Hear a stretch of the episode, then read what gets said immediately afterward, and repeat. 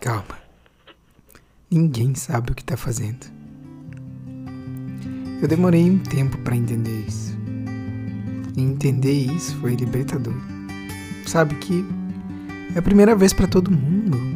Ninguém nunca viveu esse momento antes e eventualmente eu consegui me sentir bem-vindo. Poucas vezes nós somos sinceros o suficiente para olhar para nós mesmos e não fazer planos. Eu acho que eu nunca fiz planos.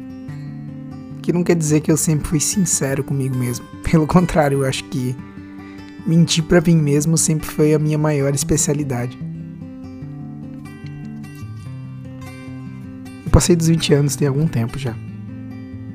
Nessa época da vida que eu tô, eu olho minha volta e todos os meus amigos parecem muito focados em seus objetivos pessoais e profissionais. O que eu sei que é normal e eu acho bem fascinante. Principalmente porque eu não consigo me identificar. Eu, eu tenho me sentido muito sozinho ultimamente. Parando para pensar, faz até sentido. Talvez seja porque aos poucos as coisas que me conectam ao resto do mundo parecem menores quando comparadas com as coisas que me desconectam. Cada vez mais nós compartilhamos menos interesses. Desde pequeno eu sempre ouvi comentários sobre meu potencial e sobre as coisas que eu poderia fazer se eu me dedicasse, se eu me aplicasse. Que o mundo seria pequeno para mim, enquanto que os anos passaram e eu só me vi menor. Tava lembrando, eu escrevi minha primeira música com 12 anos de idade. Quando eu fui mostrar pros meus pais, eles riram. Provavelmente porque soava como barulho e certamente era barulho mesmo.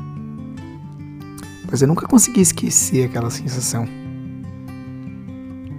A frustração foi tão traumatizante que eu prometi para mim mesmo que eu nunca mais ia pegar um violão. No dia seguinte eu escrevi quatro músicas. A beleza da infância é a memória curta, né? Sem perceber, daquele momento em diante, uma das características mais fortes da minha personalidade estava se formando: a melancolia. Como você já deve ter percebido. Os momentos em que eu tô mais criativo na minha vida são também os momentos em que eu tô mais triste. E eu sei que isso não é coincidência. Uma década se passou e eu já escrevi mais músicas do que eu consigo lembrar. Ainda assim, nenhuma delas é feliz. O que me leva a pensar: talvez eu não faça planos porque isso me dá a sensação de estar sendo levado por uma maré invisível, uma grande narrativa, como se eu fosse o protagonista solitário de uma odisseia. A esperança de que futuro talvez esteja reservando alguma coisa para mim. Sim, eu, eu vi filme demais. Essa sensação de que você não controla as coisas e ainda assim elas continuam acontecendo na sua vida. Como caminhar sem saber bem para onde e ainda assim chegar a lugares. No meu cérebro acontece quase como uma espécie de parendolia, fazendo parecer que existe alguma ordem no universo. A crença de que talvez eu seja especial. Ou ao menos me faça sentir especial. Tem alguma coisa diferente sobre mim. E por isso é tão familiar e até proporcional a sensação de olhar para os lados e não pertencer a lugar nenhum. Por outro lado, sobre quem recai o peso das suas ações no universo em que elas não verdadeiramente lhe pertencem? O quão reconfortante é não pertencer quando pertencer pressupõe que você é o responsável absoluto por tudo que fez e pelo que deixou de fazer. Talvez talvez eu não faça planos porque não fazer planos faz com que eu me sinta parte de algo maior. Nós somos, entretanto, personificação da entropia. A gente deixa de estar a cada segundo. E a comparação diária do mito com a verdade faz com que eu me sinta triste. Triste com a mera possibilidade que eu sei que só existe na minha mente. Mas de novo, a tristeza me mantém criativo. Paradoxalmente, criatividade e tristeza existem em mim, uma dependendo da outra. Será que eu poderia exigir alguma coisa diferente de mim? Eu nunca tinha pensado sobre isso antes. E no fim, eu acho que talvez eu não faça planos porque fazer planos me aproxima da realidade. Ou no mínimo me aproxima de outras pessoas.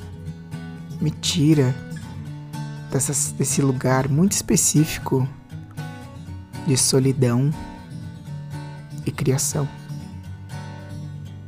Eu não, eu não sei bem onde eu quero chegar com isso. Com um podcast falando sobre o que eu sinto. Talvez o mais longe que eu consiga e deva chegar é até mim mesmo. Eu pessoalmente eu acredito que a maior parte das coisas que a gente grita pro mundo, a gente só grita para ver o quão alto a gente precisa dizer elas para nos convencer de que são verdade. Mas calma. Ninguém sabe o que tá fazendo.